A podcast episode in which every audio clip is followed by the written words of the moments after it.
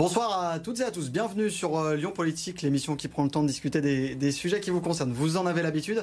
Avec nous ce soir, Lionel Favreau, bonsoir. Bonsoir. Directeur de la rédaction de Mac de Lyon et notre invité ce soir, bonsoir Marie-Charlotte Garin. Bonsoir. Euh, vous êtes député Europe Écologie Les Verts NUPES de la troisième circonscription du Rhône, membre de la commission des affaires sociales. Avec vous ce soir, on va parler de vos premiers mois dans l'hémicycle, vos objectifs pour la, circonscription et puis évidemment des débats nationaux, euh, les retraites, notamment et des enjeux que vous portez, euh, notamment dans l'hémicycle, les droits des femmes. Et pour commencer, je voudrais quand même vous poser une question toute simple. Euh, comment vous vous sentez après neuf mois de, en tant que député? Je crois qu'après neuf mois en tant que député, on commence à trouver son rythme, on commence à bien euh, prendre un peu les ficelles, les rouages du travail parlementaire. Et puis surtout, on trouve un équilibre entre la circonscription, donc Lyon et Paris. Moi, je suis très attachée à passer autant de temps à Lyon qu'à Paris. D'ailleurs, euh, cette semaine, c'est une semaine pleinement lyonnaise et c'est vraiment un bonheur de pouvoir rencontrer euh, les collectifs, les associations, les habitants, les habitantes. On, va y revenir. Euh, justement, je, vous pose cette question parce qu'il y a quelques jours, vous avez partagé sur Instagram avec d'autres députés les, intimidations et les menaces, les menaces sexistes que vous avez reçues. On, les voit, on va les voir justement à l'écran. Voilà que je vous dis que vous étiez une sous-merde et que je, je vous souhaite un cancer de la chatte. C'est des mots très forts. Comment vous, comment vous vivez ça? Comment vous prenez ça? C'était important en tout cas, j'imagine, de les afficher et de, montrer la réalité de ce que vous recevez. Je pense qu'on a très peu conscience effectivement de la violence à laquelle sont exposées euh, les personnalités politiques, que ce soit des hommes ou des femmes. Mais c'est vrai que pour les femmes, il y a un niveau de violence, euh, notamment euh, sur les réseaux sociaux, qui est très élevé. C'est en fait c'est très triste hein, ce que je vais vous dire, mais c'est la réalité de notre quotidien. Donc heureusement, on a des équipes qui nous aident à mettre ça un peu à distance, mais c'est la réalité. Et aujourd'hui, que ce soit les plateformes des réseaux sociaux où la loi, on est assez peu protégé face à ça. Des, messages comme ça, c'est tous les jours, c'est ça que vous voulez dire? Oui, c'est quasiment tous les jours, euh, mais on, les bloque quelque part. On essaye mmh. de plus les voir parce que sinon ça prendrait toute notre énergie et ça nous empêcherait de faire notre travail correctement. Mais il faut avoir en tête qu'on n'est pas protégé puisqu'effectivement on dit qu'il y a un droit à la caricature sur les réseaux sociaux. Je crois que le droit à la caricature et le fait d'être une personnalité publique, une personnalité exposée, ça n'excuse pas tout et ça n'excuse pas non plus euh, la violence. Vous, juste euh, rapidement, vous avez décidé de porter plainte contre ce genre de message ou comment vous, vous faites? Vous, les bloquez euh? On les Mmh. sur les plateformes. Donc là, en l'occurrence, c'est principalement Twitter hein, ou qui concentre le plus de violence. On les signale, on porte plainte quand vraiment ça va trop loin. Hmm. Bon, on, l'avait vu en tout cas, on l'a vu en tout cas, vous avez, vous avez déjà pris votre euh, place assez pleinement dans, dans l'Assemblée, euh, notamment là récemment lors des débats euh, sur la réforme des retraites, où vous avez dénoncé une réforme injuste pour les femmes. On va écouter un petit extrait de votre passage il y a quelques jours. Le peuple, comme votre opposition, n'est pas une bête qu'il vous faut dompter, qu'il vous faut écraser ou ignorer quand il proteste. Vous devez entendre la colère de la rue, vous devez entendre le refus des Français de ne vivre que pour travailler. Et s'il ne doit y avoir qu'une seule raison de s'opposer à votre projet mortifère, c'est pour les femmes. Carrière hachée, taux de précarité plus élevé, pénibilité, dépendance économique. Vous nous proposez une réforme qui pénalisera les femmes et notamment, notamment celles qui sont nos premières lignes, celles que vous avez applaudies pendant des semaines à 20 heures, celles qui s'occupent des enfants gratuitement et du travail domestique que vous laissez de côté. Et elles sont des millions. Donc on l'a entendu, la réforme des retraites pour vous c'est injuste et en particulier pour les femmes, vous dites elles sont des millions, notamment celles en première ligne. Oui. Déjà, il faut rappeler que cette réforme, elle n'est pas euh, justifiée dans l'immédiat, que euh, le Conseil d'orientation des retraites nous le dit, que notre système n'est pas en faillite. Il va y avoir un déficit à un moment donné, mais l'urgence, elle n'est pas là, et le déficit, il sera maîtrisé, et après, le système revient à l'équilibre. Donc, premier point, la réforme est injustifiée. Deuxième point, la réforme est injuste. La réforme est injuste parce qu'elle demande notamment aux personnes pour euh, lesquelles c'est le plus compliqué en fait d'arriver à ce qu'on appelle une pension à taux plein, donc pouvoir partir avec une retraite complète. Bah, elle leur demande de travailler plus longtemps.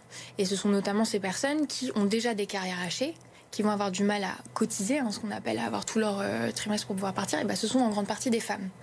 Et il y a des études qui ont été faites déjà un petit peu sur l'impact euh, que la réforme aurait.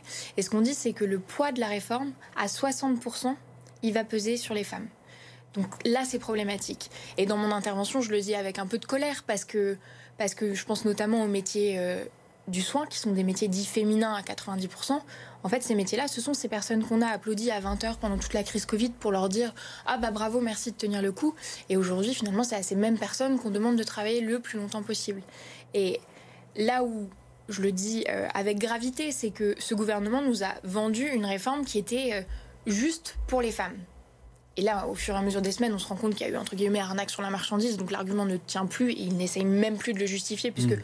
le ministre Yester lui-même a dit qu'elle allait pénaliser plus les femmes, cette réforme. Et, et il y a un problème, parce qu'on ne peut pas nous vendre, au nom d'une austérité budgétaire, quelque chose qui va être juste pour les femmes, alors qu'elles vont être pénalisées, et alors que ce gouvernement ne s'attaque pas à trois points qui seraient essentiels pour qu'on ait une réforme juste pour les femmes. Un, c'est les inégalités salariales. Si on s'attaque aux inégalités salariales, c'est 5,5 milliards qui rentrent dans les caisses de l'État. Donc c'est déjà la moitié du, du déficit annoncé. 12 milliards. Oui, exactement, 12 euh, milliards en moyenne. Ensuite, on s'attaque pas aux questions de parentalité. Donc en fait, si on veut que les femmes puissent travailler, il faut s'occuper par exemple, je sais pas, d'un vrai service public de la petite enfance pour que les femmes aient des modes de garde. Et enfin, c'est la question de la pénibilité qui n'est pas prise en compte et notamment la pénibilité des métiers dits féminins.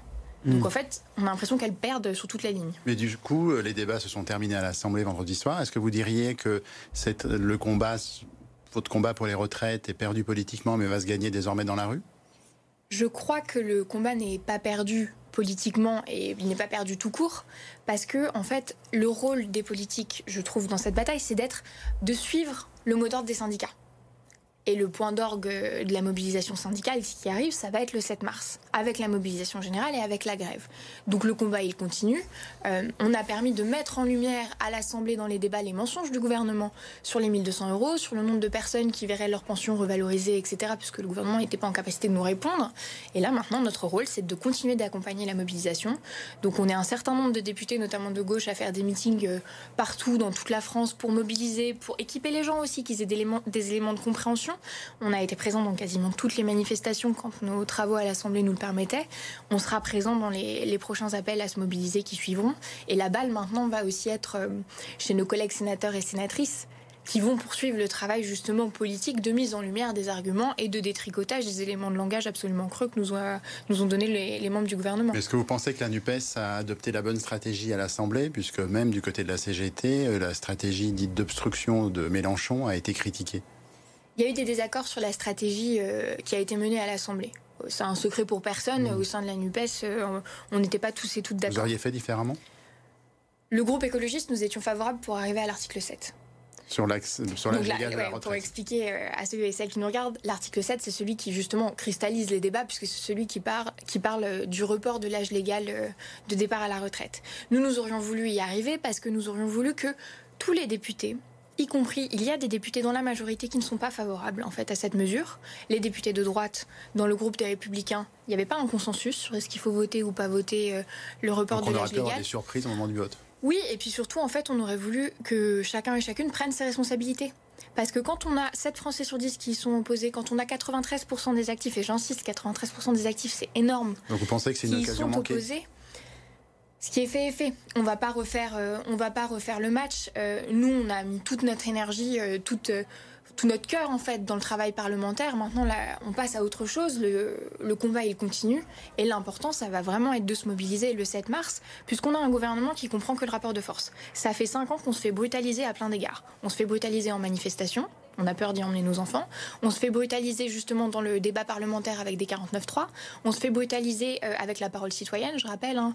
Euh, les gilets jaunes, les doléances, on n'en a plus jamais parlé. La Convention citoyenne pour le climat, on n'en entend pas parler. Donc c'est une culture du passage en force qu'a ce gouvernement. Et ce gouvernement, aujourd'hui, il est bien embêté, puisqu'il se retrouve face à une nouvelle Assemblée. Et là où moi je le regrette, et, et d'autant plus en tant que nouvel élu, c'est qu'il aurait pu prendre le tournant du parlementarisme, la fameuse nouvelle méthode, le dialogue, etc. Ils ne l'ont pas fait.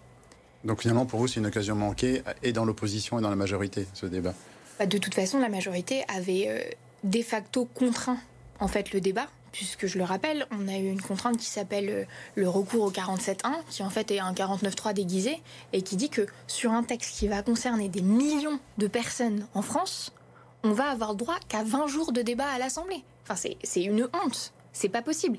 Vous, moi, tous et toutes, on connaît des gens, on va être principalement affectés par ce texte. C'est pas normal que sur un. Le travail, ça a une valeur cruciale dans notre société. On doit pouvoir avoir le temps d'en débattre. Euh, alors, avant de poursuivre la discussion, on va regarder l'édito euh, qui est aussi un portrait de vous préparé cette semaine par Stéphanie de.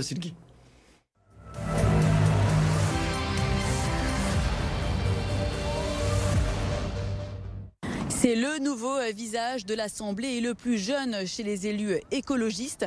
Élu de la troisième circonscription de Lyon en 2022, Marie-Charlotte Garin, 27 ans, était jusque-là quasi inconnue dans le paysage politique lyonnais. Ses premières apparitions datent de la campagne des municipales. Elle est alors activement engagée aux côtés de Grégory Doucet, avec qui elle s'est liée d'amitié alors qu'ils travaillaient tous les deux pour Handicap International. Militante écologiste et féministe engagée, cette bonne élève une ascension fulgurante dans son parti. Elle séduit également le cœur des Lyonnais et fait la une d'un magazine local qui l'élit lyonnaise de l'année en 2022. Une fois son siège de députée en poche, Marie-Charlotte Garin avait fait le vœu de partager son agenda entre Paris et Lyon. Aujourd'hui, celle surnommée la stagiaire ne cache pas sa préférence à passer davantage de temps au Palais Bourbon pour défendre notamment ses convictions féministes. Alors attention, loin des yeux, loin du cœur, il ne faudrait pas à terme, et bien que son ascension parisienne lui fasse oublier ses racines politiques lyonnaises. Voilà, donc, on va revenir notamment sur vos, passages à Lyon et puis sur l'équilibre à trouver entre, Paris et Lyon. On, va quand même parler de vos, de vos combats, notamment à l'Assemblée. Je le disais en intro, euh, les droits des femmes, vous avez décidé véritablement de les mettre au cœur de, chacune presque de vos prises de, parole et au cœur des débats. Et la semaine dernière, vous avez proposé d'instaurer, comme ça a été fait en Espagne, un congé menstruel. Euh, pourquoi? On est en retard en France? Comment vous voyez les choses, vous? On n'est pas, euh, pas en retard, si ce n'est euh, à faire le constat que nous sommes collectivement en retard euh, quant à la question de la place des femmes dans le monde du travail. c'est simplement, on a aussi une, une fenêtre avec le débat qui était dans l'espace public grâce à l'Espagne qui l'a instauré. il nous faut interroger quelle place on donne aux femmes dans le monde du travail, parce que le monde du travail tel qu'il a été construit historiquement, il a été construit pour les hommes, puisqu'historiquement, bah, c'était les hommes qui allaient au travail, les femmes restaient au foyer. Donc c'est l'idée du congé menstruel, c'est aussi de prendre en compte tout ça. Après, je le dis euh, de manière assez posée, il y a aussi des associations féministes qui n'y sont pas favorables. Donc là, nous, ce qu'on entame avec mon collègue Sébastien Pétavy et, Sandrine Rousseau, nous sommes tous les trois commissaires aux mmh. affaires sociales à l'Assemblée, ça va être un travail d'audition pour euh, voir sur quel modèle on arrive et euh, pour avoir quelque chose qui soit satisfaisant pour tous et toutes. Et notamment, je sais qu'il y a des craintes quant à la question de la discrimination à l'embauche si on mettait en place euh, le congé menstruel. Et donc c'est tout ça qu'on doit prendre en compte pour arriver à quelque chose qui soit satisfaisant, mais qui en même temps réponde à la réalité de certaines femmes qui sont vraiment en incapacité euh, d'aller au travail euh, quand elles ont des mmh. règles douloureuses. Alors pour dénoncer le sexisme en politique, on se rappelle que vous êtes venu pour votre premier jour à l'Assemblée nationale avec la robe avec laquelle Cécile Duflot avait été huée à l'Assemblée nationale quand elle était ministre. C'était il y a dix ans. Est-ce que vous diriez qu'en dix ans rien n'a changé ou il y a quand même quelques évolutions? Je crois que j'étais plus optimiste au début du mandat, quelque part, où j'avais le sentiment qu'effectivement les choses avaient changé. Et finalement, là, en six mois de mandat, euh, ce qu'on constate, c'est, euh, je crois que c'était euh, cette semaine encore, il y avait une députée de la France Insoumise dont on commentait l'apparence physique dans l'hémicycle. Mmh. On va y revenir justement. C'était absolument mmh. pas pertinent en fait. Le propos, c'est ce qu'elle dit au fond. Donc on voit que le, corps des femmes est encore sujet à commentaire, la voix des femmes est encore sujet à commentaire, sujette à commentaire dans l'hémicycle. On voit que quand les femmes s'énervent ça suscite plus d'émotions que quand les hommes s'énervent sur les bancs. Donc ça montre encore que peut-être la députée n'est pas un député comme les autres. Vous avez fait référence au député de l'avocat, au, tweet de l'avocat lyonnais euh, Anna Jakubowicz sur une députée de, la NUPES, sur euh, son apparence, son, son habit. Euh, il y a quelques mois, vous aviez dénoncé l'utilisation des expressions vierge effarouchée par un député centriste, cette fois, je crois que c'était dans le cadre du débat sur le budget de la sécurité sociale. Le sexisme, il est dans les attitudes, dans les mots, ou comment vous, il s'exprime aujourd'hui en politique?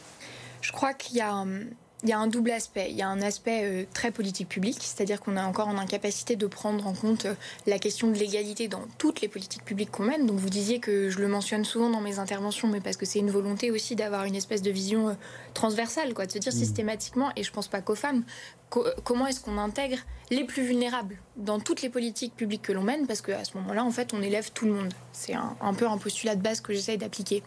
Après, oui, c'est dans les attitudes. C'est euh, le collègue qui vous dit bonjour jeune fille quand vous arrivez en réunion. Bah non, en fait, c'est pas possible. Je suis députée. Enfin, moi, je me permettrai pas de dire euh, bonjour jeune homme euh, à un collègue qui vient d'arriver, quel que soit son âge. C'est les commentaires, ce que je disais, sur nos voix, sur notre manière de nous habiller. Sur, il faut se mettre en colère, mais pas trop. Donc, donc c'est à double tranchant et, on a eu des débats qui ont été, moi je trouve d'une grande violence là sur la réforme des retraites, où quand on fait remarquer à nos collègues que justement les mois que suscitent certaines prises de parole est spécifique à certaines femmes qui s'expriment, on nous répond que non et on nous répond oui mais de toute façon l'Assemblée nationale est présidée par une femme, donc il ne peut pas y avoir de sexisme. Elle fait bien le job? Bah, ah oui, enfin on a on a plusieurs vice-présidents et enfin on a plusieurs présidentes euh, et un président qui préside nos débats. Ça varie selon les soirs, ça varie selon les mm. jours. Euh, dans l'ensemble, oui, tout se passe bien. Mais c'est pas parce que une femme est en responsabilité qu'elle est forcément féministe et que en fait toutes les habitudes qui ont été construites pendant des années et des années, là on parle de centaines d'années dans le cadre de l'Assemblée, forcément euh, se, déshabillent quelque part de leurs biais qui peuvent être sexistes parfois. Le jour où Adrien Quatennens est revenu à l'Assemblée nationale, vous avez, je crois, quitté euh, votre place. Est-ce que vous pensez que les députés condamnés pour violence conjugale devraient euh, perdre carrément leur mandat électoral? Enfin, qu'il y ait une condamnation à des peines d'inéligibilité, etc.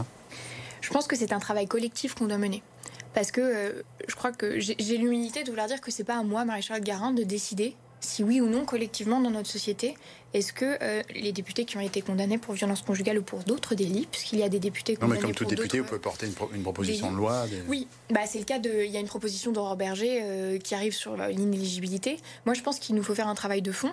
Moi, j'ai pris position, j'ai dit que je trouvais que c'était trop tôt. J'étais pas favorable au retour d'Adrien Quatennens euh, à l'Assemblée parce que je trouve que c'est une violence euh, inouïe pour toutes les femmes qui ont été victimes de violences conjugales. Je suis très tranquille là-dessus. Après, il y a un impensé dans la société euh, française, c'est la question de la réparation et de la réintégration. Est-ce qu'un homme qui a été condamné pour violence conjugale, il doit être exclu toute sa vie de la vie publique, politique et des mandats? Alors vous, votre avis là-dessus eh ben, Moi, j'estime que je ne que je peux pas prendre cette décision toute seule. C'est collectivement qu'on doit le décider. Hmm. Mais dans tous les cas, je pense que 4 mois, c'est trop tôt. Hmm. Faire revenir euh, quelqu'un qui a été condamné 4 mois. Parce que certains ont fait un parallèle avec sa, avec sa condamnation, justement. Oui, mais en fait, je fais partie des personnes qui reprochent notamment au gouvernement d'avoir euh, euh, au ministère de l'Intérieur quelqu'un comme Gérald Darmanin notamment parce qu'il y a la question des symboles, ou Madame Cailleux qui a tenu des propos mm. homophobes, parce, parce que je trouve que la politique, c'est aussi une affaire de symboles. Et donc là, je trouve que le symbole, il va pas. Donc euh, moi, j'aurais été favorable à une durée beaucoup plus longue, voire même effectivement se dire c'est pas ce mandat-là. Mais après, euh, je suis, c'est pas à moi de donner des leçons à, mes collègues. les députés, on est, on peut pas être juge et bourreau des autres députés. Et pour parler des écologistes, justement, est-ce que vous pensez que votre parti a bien géré l'affaire Julien Bayou? On n'a pas de leçons à donner. Personne n'a de leçons à donner à personne parce que ce sont des sujets qui arrivent euh, pour lesquels on n'est pas encore équipé. Et c'est pour ça que moi j'entame un travail avec la sénatrice Mélanie Vogel pour qu'on interroge justement la question de comment est-ce qu'on traite les violences sexuelles en politique spécifiquement. Parce que comme ce sont des lieux qui concentrent du pouvoir, personne ne va faire le sale travail. Mais est-ce que vous pensez que cette affaire a été bien gérée Non, on euh aurait pu faire mieux. On aurait pu faire mieux. Et parce qu'à nouveau, en fait, c'est très difficile. Et c'est très difficile humainement, c'est très difficile euh, parce que les processus ne sont pas forcément euh, mis en place. Et je dis ça alors que le Parti écologiste est le parti qui a commencé le plus tôt à se préoccuper de ces questions, puisque je rappelle que l'affaire Baupin, c'était 2016-2017. Euh, mmh. On a été le premier parti à être doté d'une cellule. Ben, on se rend compte qu'on a encore des limites. Donc on doit encore s'améliorer. Et notre responsabilité en tant que parti politique, en tant que mouvement, c'est d'avoir une structure, un parti qui est assez résilient pour qu'une femme qui parle, ça ne soit plus jamais un choc. Parce que ça fait partie de la vie normale. Dans le sens où il y a des agresseurs dans tous les pans de la société, donc il y en a forcément en politique. Donc forcément, dans les 10-15 prochaines années, il va y encore y avoir des femmes qui Vous diriez c'est un sujet qui reste un peu tabou en politique, quel que soit le...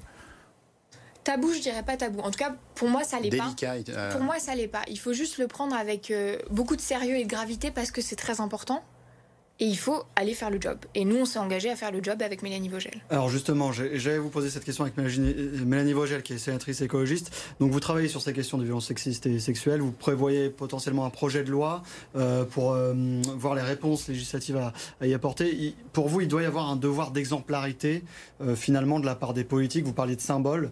Là, typiquement, les symboles, si on parle de Julien Bayou, d'Adrien Quatennens, c'est aussi des symboles qui, qui soient aujourd'hui dans l'hémicycle Il y a une question de symbole parce que à qui fait-on confiance pour défendre nos intérêts?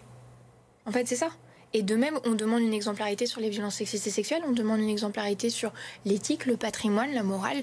Là, euh, il y a un sujet très intéressant qui a été élevé pendant le débat sur les retraites. Est-ce que c'est normal que des députés qui ont des actions dans tout un tas de grandes entreprises puissent être aussi partie prenante sur des votes qui euh, disent qu'on va taxer ces grandes entreprises? Donc là, en l'occurrence, il y a Yael Brand-Privé, la présidente de l'Assemblée nationale, avec Total Energy, ce à quoi vous Et pas qu'elle. Pas ils sont, hmm. il y a une vingtaine de députés qui sont concernés. Ça nous interroge et je crois que si on veut porter justement le renouveau des pratiques politiques, la, restaurer la confiance qu'il y a avec les citoyens, parce qu'aujourd'hui hmm. on sait qu'il y a une défiance absolue euh, envers les personnalités politiques, et bah peut-être qu'à un moment donné, oui, il faut retourner ses poches, les vider hmm. et faire euh, n'avoir rien à cacher quelque part.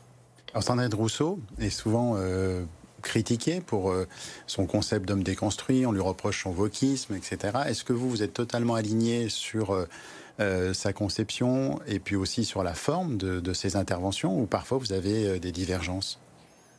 Moi, j'aime pas vraiment commenter le travail de mes collègues, et notamment parce que je respecte que les stratégies des uns sont pas forcément celles des autres.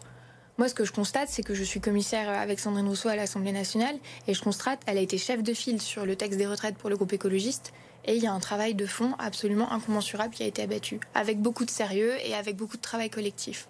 Et pour moi, c'est ça qui importe. On peut ne pas être d'accord sur la stratégie.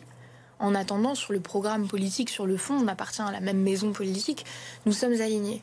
Et je trouve que ce qui serait intéressant, ce serait d'interroger pourquoi est-ce que ça crispe autant pourquoi est-ce que Parce qu'elle n'a pas une pratique elle-même euh, du boss. Parfois, ça vous arrive aussi de l'utiliser. une... Oui, mais pourquoi est-ce que ça crispe autant et pourquoi est-ce que finalement euh, tout, tout, se cristallise un petit peu quoi? Et que maintenant, dès qu'elle parle, tout de suite, c'est une levée de bouclier. Mais de même, la manière dont vous posez la question en utilisant le terme de wokisme de manière euh, complètement légitime, sans qu'on prenne du recul pour dire attention, c'est un concept qui a été amené par la droite et les conservateurs pour stigmatiser tout un mouvement de lutte contre les discriminations. C'est très très long d'en débattre, c'est simplement pour euh, vous soumettre l'argument qui est souvent... Oui. Euh, alors juste, justement, à ce sujet-là, sur la stratégie finalement un peu du buzz, c'est le, sociologue Bruno Latour qui disait l'écologie politique réussit l'exploit de paniquer les esprits tout en les faisant bailler d'ennui.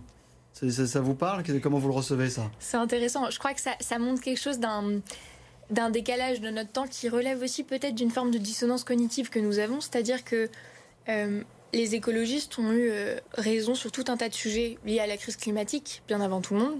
Si on remonte à René Dumont, c'était... Mais en fait, tout ça ne justifie, ne nous, a, ne nous donne aucune place de choix mmh. dans le débat public.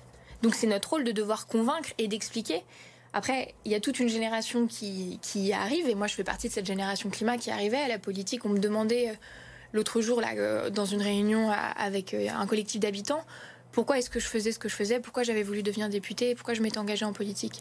Moi, je me suis engagée en politique parce que je faisais le constat que rien n'était fait hmm. à la hauteur des enjeux et de la catastrophe qui nous attend. Alors justement, parce que l'émission passe vite, on va parler euh, de Lyon, quand même un peu de votre circonscription. rapidement, juste avant d'en parler, je disais Anne Bruniera dans le Progrès qui regrettait que vous, que vous ne soyez pas allé au, au vœu de la mère du troisième. C'était pas nécessaire selon vous C'est quoi ces vieux jeux ah, Ça me fait sourire.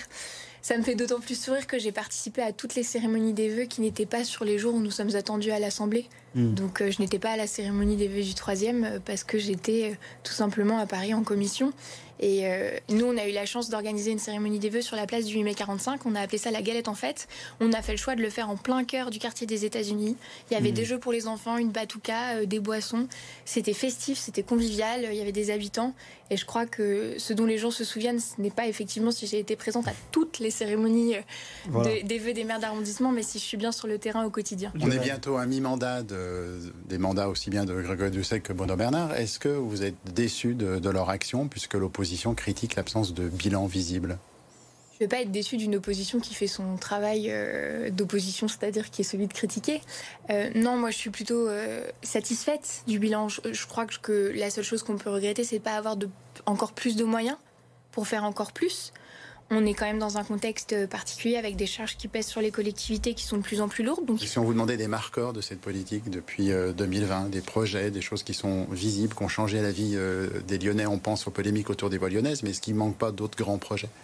Moi, ce qui me, si je dois vous donner un exemple, c'est euh, toute la politique autour de rendre la ville aux enfants tout ce qu'on fait euh, pour le bien-être des enfants, donc les végétalisations des cours d'école, euh, les rues aux enfants pour permettre aux enfants d'aller en sécurité justement dans leur école, dans une ville qui est quand même euh, encore très, très hostile, on va dire, aux enfants pour qu'ils puissent se déplacer tranquillement, bah ça c'est un marqueur. Et puis il y a tout ce qu'on voit pas.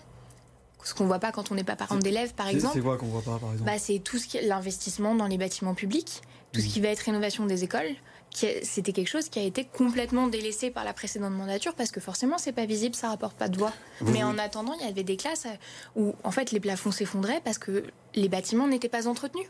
Et ça, moi, je suis très fière qu'on ait la responsabilité de le faire même si c'est pas quelque chose de bling-bling et d'électoraliste. Mmh. Vous revendiquez euh, Génération Climat. Quand Bruno Bernard reporte l'interdiction des critères 2 des diesels de 2026 à 2028, vous pensez que c'est bon d'un point de vue et juste d'un point de vue social ou est-ce que c'est une reculade d'un point de vue écologiste?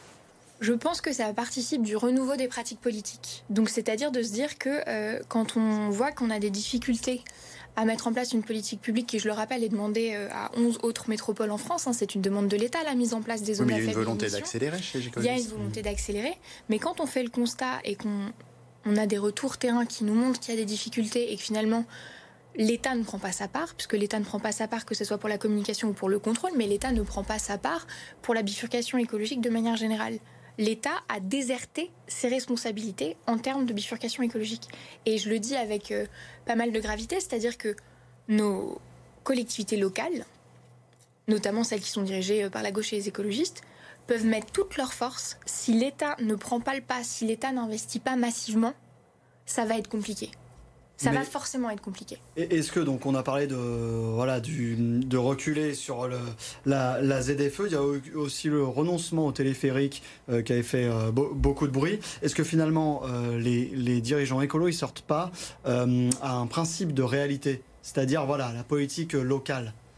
Je crois qu'il se. En fait, c'est simplement écouter les gens. Je crois qu'on a les Lyonnais n'ont jamais été autant interrogés, concertés pour la mise en place des politiques publiques que sous ce mandat. Mais donc il y a un principe de réalité par rapport à ce qui est idéalisé, disons, et, ce qui est potentiellement faisable. Et puis d'honnêteté aussi, en fait, de, dire si on décide qu'on écoute les gens, bah, quand les gens sont pas d'accord, on les écoute aussi. Sinon, ça sert à rien de poser la question. Et à hmm. nouveau, moi, je, ne veux pas parler de renoncement, parce que renoncement, c'est connoté comme si c'était un échec. En fait, il y a eu un renoncement sur le téléphérique, ça, on ne peut pas le dire, euh, c'est factuel. Oui, mais est-ce que c'est, enfin, est-ce que c'est vraiment, enfin, dans le sens où j'aime pas le mot renoncement parce que c'est, parce que ça a une connotation négative, alors que hmm. moi je trouve que c'est positif d'écouter les gens. Hmm. Bon, merci en tout cas d'avoir été avec nous. Euh, pardon, l'émission passe très vite.